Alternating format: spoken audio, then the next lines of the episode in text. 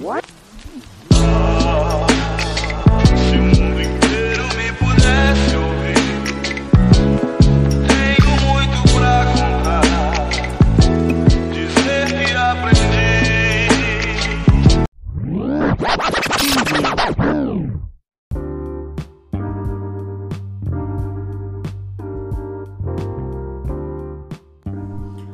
Bom dia, boa tarde, boa noite. Tá começando mais um Sinta Síntese, o seu podcast. Eu sou Zulu 4O, diretamente de Curicica, Jacarepaguá. Eu queria começar a falar sobre literatura. Eu queria conversar sobre os livros que eu mais tenho lido, sobre indicação de livro para vocês lerem, porque eu, eu, galera, sou um estudante de história. Eu gosto muito de livro de história. Último livro de história que eu li, que foi incrível e conta a história da América Latina de uma forma seca, de uma forma. Aliás, não conta de uma forma seca, não. Conta de uma forma sangrenta as veias abertas da América Latina. Conta como a América Latina foi explorada e continua sendo explorada pelos europeus e pelos estados estadunidenses. E é uma questão intrínseca na América Latina. É um discurso da direita conservadora que pretende manter as relações comerciais em dia e em foco com norte-americanos, desculpa, com estadunidense, né? Porque norte-americano é canadense, é, galera da Groenlândia, e dos Estados Unidos e do México.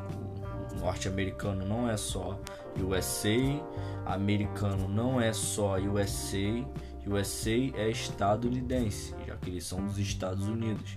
Assim como toda a América Latina fala, a gente também deveria falar, certo? Então é o seguinte, nesse livro ele fala sobre genocídio na Guatemala, fala sobre o como foi financiada a ditadura militar no Brasil é, é, e para quê, né? Porque ele fala também das obras é, da Transamazônica, por exemplo, de, obra, de mão de obra semi-escrava, entendeu? De empresas que permanecem até hoje, que eram naquela época exploradoras declaradas da América Latina, como se deu o golpe é, como, se, como Cuba era uh, o cabaré dos estadunidenses, que era aonde eles faziam a mesma coisa que os gringos vêm aqui fazendo carnaval, mas em Havana, na, na, em Havana. Acho que em outros lugares também daquela ilha isolada comunista que você bem conhece, naquele lugar que você sabe aonde. Mentira, Cal. Tô só fazendo uma parafraseando um maluco aí. Então, eu gosto muito desses livros de história porque é, a gente tem que entender primeiro como funciona a metodologia de história. A metodologia de história ela é diferente da metodologia de ciências naturais, que é diferente da metodologia de geografia, entendeu? Mas é, é porque cada campo científico ele tem a sua metodologia. E a história ela parte do princípio do, de que a história ela é a produção do seu tempo. Todo o conteúdo historiográfico ele é uma produção do seu tempo. Porém, essa produção do seu tempo ela vai ser analisada por pares, ou seja, rapaziada, o que, que são pares? São pessoas que estão no mesmo campo científico que você. E, e vai ser checado, entendeu? Um livro não precisa ser checado, mas um livro histórico funciona como documento, ele precisa ser checado, ele precisa ser conferido para ser validado no, como conhecimento acadêmico.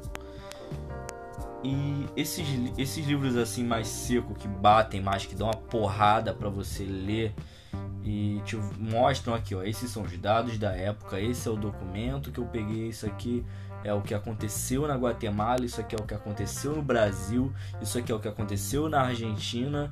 É, por exemplo, a história da Argentina é terrível em relação aos indígenas, por exemplo. Ah, você pode me perguntar, sim, os, os indígenas eram muito violentos, sim, mas a relação entre colonizador e indígena sempre foi uma relação violenta porque a colonização foi um processo violento e a gente não tá falando de pé de igualdade, tá ligado?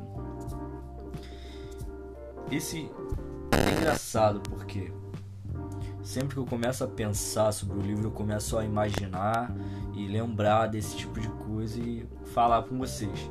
E esse, esses livros que eu, que eu gosto de história, eles vêm também refletir nos livros que, eu, que não são de história ou em livros que eu escrevo, porque para quem não sabe eu também sou escritor, como por exemplo o romance policial, que eu gosto muito de analisar alguns documentos, alguns artigos para eu pegar a visão de algumas coisas que já aconteceram na história. E eu gosto de escrever às vezes um conto, uma poesia baseada no que eu li, ou então é, eu tenho, tô, tô, produzindo um livro que se passa no Brasil. É, na verdade, é baseado no Brasil, né? Tudo é fictício, a sociedade, a história, tudo é fictício. O local, o país, o presidente, tudo é fictício. Tudo é toda ficção, claro, ela tem uma base na verdade, mas tudo ali é fictício, mano. E aí o que que pega? Essa influência historiográfica faz eu pensar na hora de escrever em determinados detalhes, mano. Determinadas questões, tá ligado? Algumas coisas intrínsecas, algumas coisas é, explícitas, algumas coisas implícitas, e tudo isso vai permeando o texto, mano. E a literatura é um bagulho muito doido, porque não basta você escrever, mano. Você tem que entreter o leitor. Bota fé? Então, claro, vai ter um público-alvo. Muitas vezes não adianta você rezar a missa pro convertido, como os livros de história fazem comigo. Mas você pode por exemplo, botar uma história em quadrinhos, alguma coisa que seja interessante para o leitor. Mas toda a história bem construída, ela tem essas questões de despertar do leitor, ou despertar uma curiosidade. Às vezes é covarde do escritor só despertar a curiosidade, só curiosidade. E aí ele responde tudo no final. Eu gosto do livro que ele responde algumas coisas. Eu gosto, eu gosto de livros que se resolvem, que você entende e fala, não, isso aqui aconteceu por causa disso aqui. Mas fica sempre uma questão.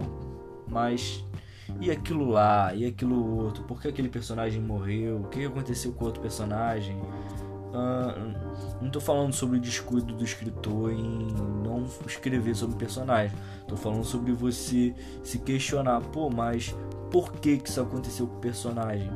mesmo a questão principal sendo respondida. Para mim, é, livros como Assassinato no Expresso do Oriente, da Agatha Christie, que tipo assim, eu comecei na leitura da Agatha Christie com a formatura na Silveira Sampaio, que é a escola, a escola municipal aqui de Curicica. Dentro, tipo assim, eu me formei e ganhei três livros da Agatha Christie, mano. E o meu irmão, ele me deu, que, ele, que na época que ele se formou na Ulisses, ele ganhou é, uma coleção do Machado de Assis, mano. Eu li, li tudo, li da Agatha Christie e falei, caraca, isso é incrível, preciso fazer alguma coisa assim, mano. Só que você como escritor, você se sente na obrigação de reproduzir determinadas questões e tal. É, do seu dia a dia, de colocar, claro, né, nos primeiros trabalhos esse tipo de coisa. E se, tirar exemplos de outras literaturas, porque a sua vivência ela influencia muito na sua escrita, tá ligado? O que você vê, o que você ouve, o que você vive, o que você vê outras pessoas viverem na sua frente, tá ligado? Isso tudo influencia na sua escrita, é um bagulho muito doido. Porque eu sou um cara que tem a mente 24, 24 horas por dia ligada. Eu pareço um, várias rádios ligadas em várias estações ao mesmo tempo. E aí do nada me dá um estalo, pá, uma frase. E aí eu anoto essa frase, aí depois vem outra, pá, aí vem outra, pá, aí vem outra pá, eu falo, pô, vou ter que interligar essas frases. Elas têm a ver, ou então, às vezes nem tem a ver, mas eu falo, eu consigo interligar essas frases, tá ligado? Aí um amigo falou, porra, cara, você tem que definir o que, que você quer falar na sua poesia. Eu, é, mano, mas meu processo criativo não é assim, tá ligado? Meu processo criativo depende de mim, depende é, do, da minha reflexão e do meu momento.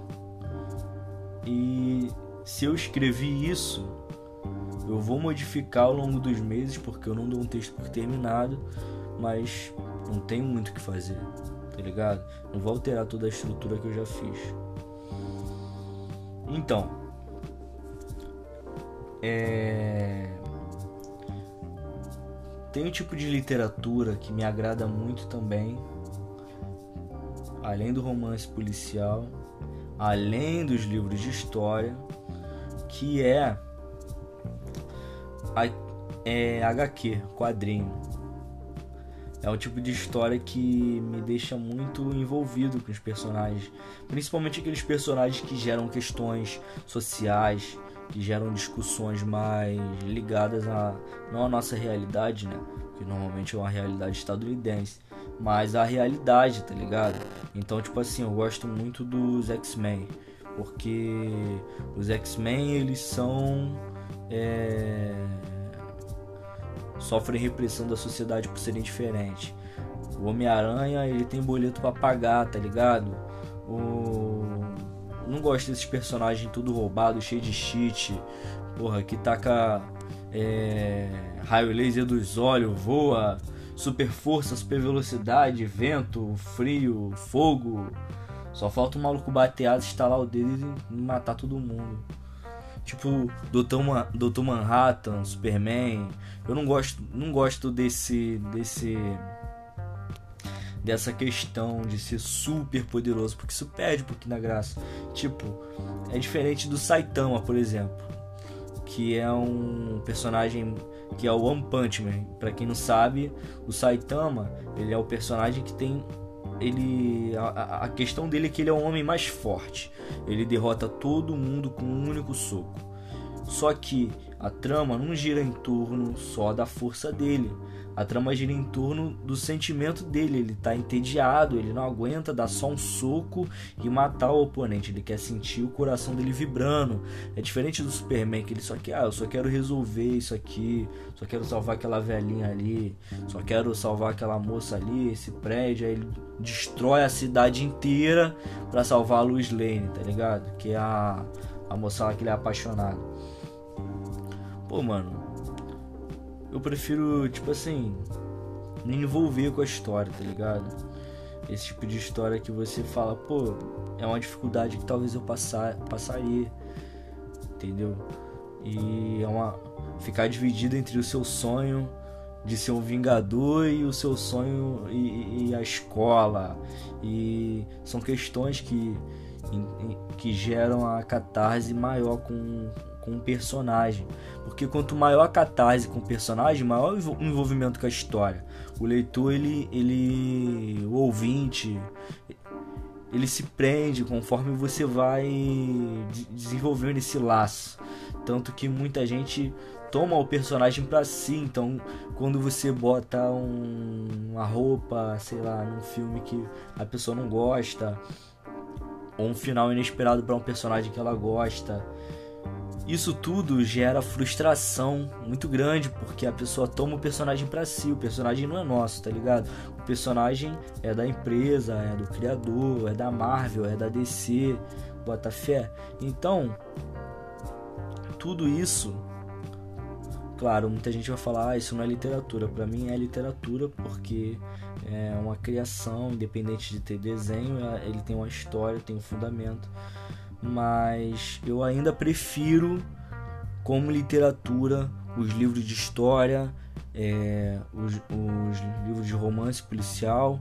Eu queria indicar para vocês um livro de poesia de um amigo meu da Maré chamado Matheus de Araújo que o nome do livro é Maré Cheia, que é um livro que eu acho lindo. Eu dei, dei esse livro para alguns dos meus alunos. Muitos gostaram muito. Eu dei um livro para uma aluna chamada Sam Poeta e ela devorou o livro e depois ela falou: "Cara, eu não quero mais porque eu já li várias vezes de trás para frente, frente para trás já li esse livro, já devorei esse livro. Tipo, é melhor passar ele para frente." Eu, beleza. Tranquilo. Mas sei lá, vai que você não vê algo que você não viu antes, não leu antes dá, um, dá uma relida aí, porque um livro de poesia é um livro de poesia. É, como você lê um livro de poesia não é como você lê um romance. O livro de poesia ele não tem uma, uma ordem definida. Claro, dependendo do livro de poesia, mas normalmente ele não tem um, uma história em si. Ele é um livro de poesias diferentes, em páginas diferentes. E é isso tá ligado? Então, para você sentir uma catarse com o autor, você tem que ou entender a realidade do autor, conhecer o autor, ou conhecer essa realidade através da leitura.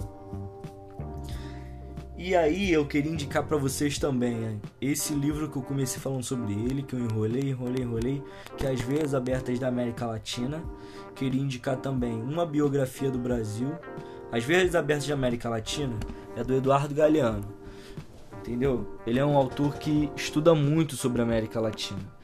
E deixa eu olhar aqui para você uma biografia do é, Brasil, uma biografia é da Lilian Schwartz e da Heloísa Starling. É um livro muito importante para mim porque ele fala da história do Brasil de um modo mais despojado. Não é tipo a história politicamente é, politicamente incorreta do mundo. Não, porque não é um livro sobre mentira do mundo, entendeu? É, não, é, não é uma mentira sobre a história do mundo. É, não é uma leitura falsa sobre a história do mundo, é a leitura daquelas a, a, autoras, mais baseadas sim em um fundamento científico, documental é, sobre a história do Brasil.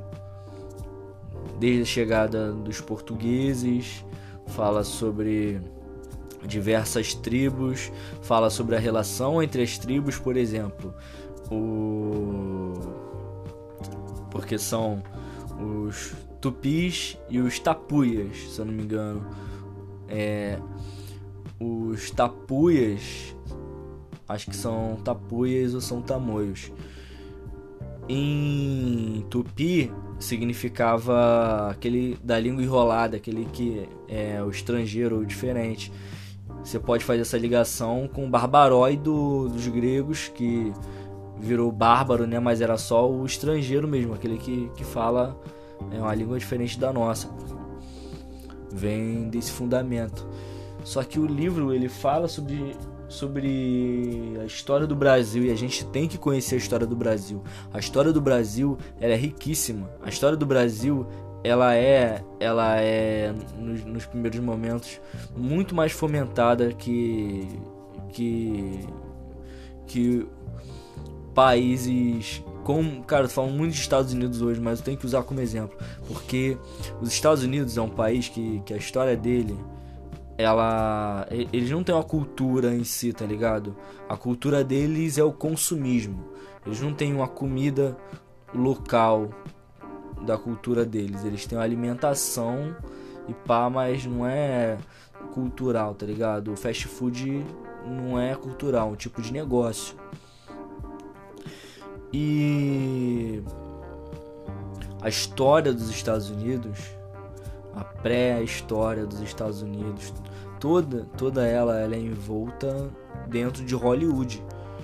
E a história do Brasil, mano, é uma história tão rica, tão rica, tão rica e a gente não aproveita ela.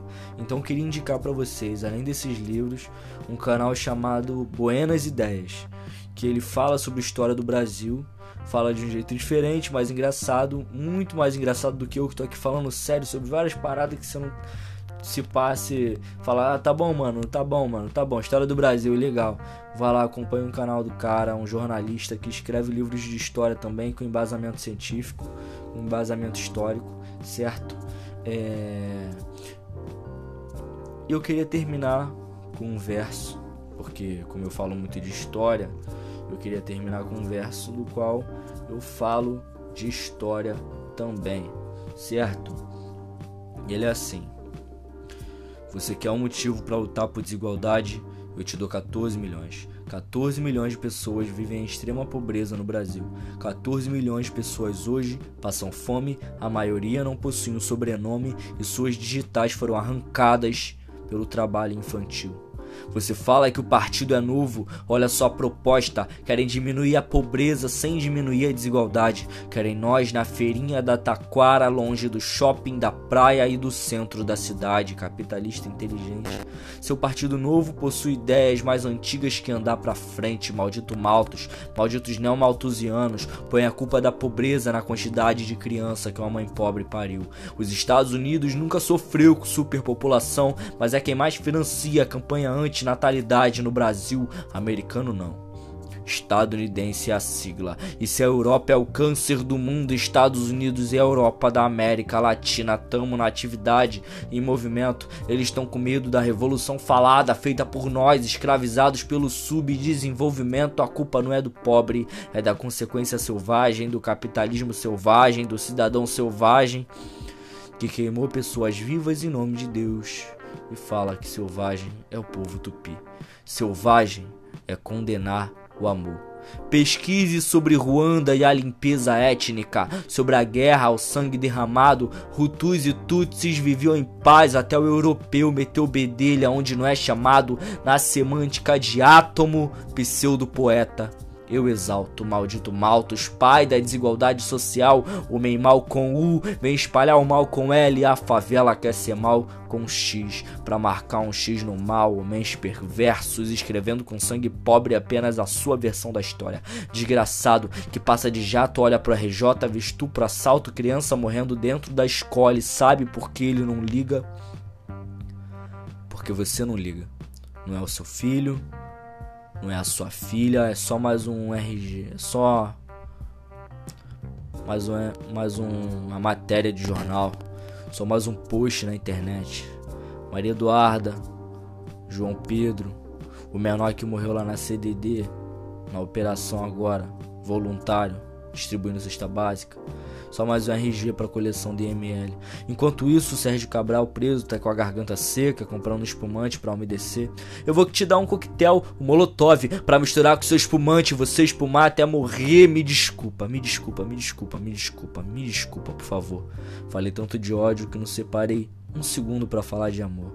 Ei, você que tá me ouvindo, eu te amo. Amo por você ter vindo até aqui, ter me emprestado sua atenção Agora aí dentro da sua casa, olha pro lado, olha para dentro. Vê quem tá aí do seu lado, abraça o seu irmão enquanto ainda há tempo. Porque eu já vi estar tá aberta para você abrir seu coração. Mas não abraça agora não. Dá um carinho, um conforto